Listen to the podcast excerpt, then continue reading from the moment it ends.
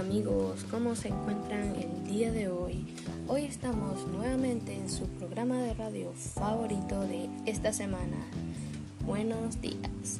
Mi nombre es Samara Moreno y hoy le hablaremos un poco sobre una reseña de un libro llamado Los ojos de un perro siberiano.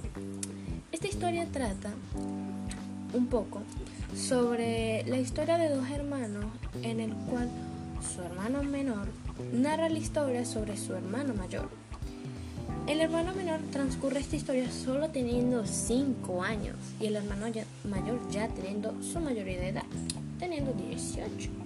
Desde los 5 años el protagonista, el cual no tiene un nombre específico en, en la historia, en cambio el hermano mayor se llama Ezequiel, el hermano menor trata sobre cómo poco a poco el hermano se, se adhiere a su muerte gracias a sus enfermedades que contrae a lo largo de la historia.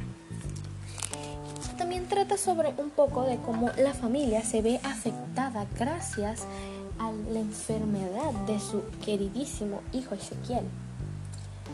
Esta historia fue creada por el autor argentino Antonio Santa Ana, publicado en marzo de 1998. Podríamos decir que esto fue un gran impacto eh, para un poco para la audiencia, ya que fue tuvo una reseña del 93% que les gustó.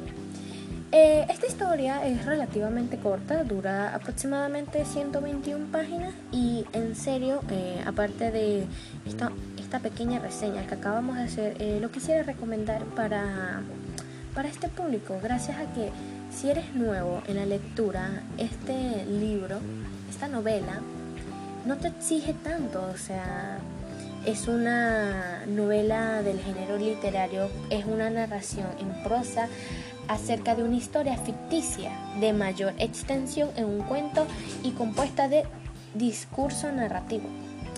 Eh, en serio, lo recomiendo a un 100%, es muy bueno, no se van a arrepentir, en serio chicos, eh, es fácil de comprender. Lo más trágico que podríamos decir sobre esta historia alrededor de todo es como el hermano mayor con, no, al hermano menor con tan solo 5 años le, le recuerdan constantemente, constantemente la muerte de su hermano mayor. Realmente es un libro muy bueno, si quieren leerlo se los recomiendo al 100%. Esto es simplemente una pequeña reseña de su programa de radio favorito. Nos vemos una próxima pronto.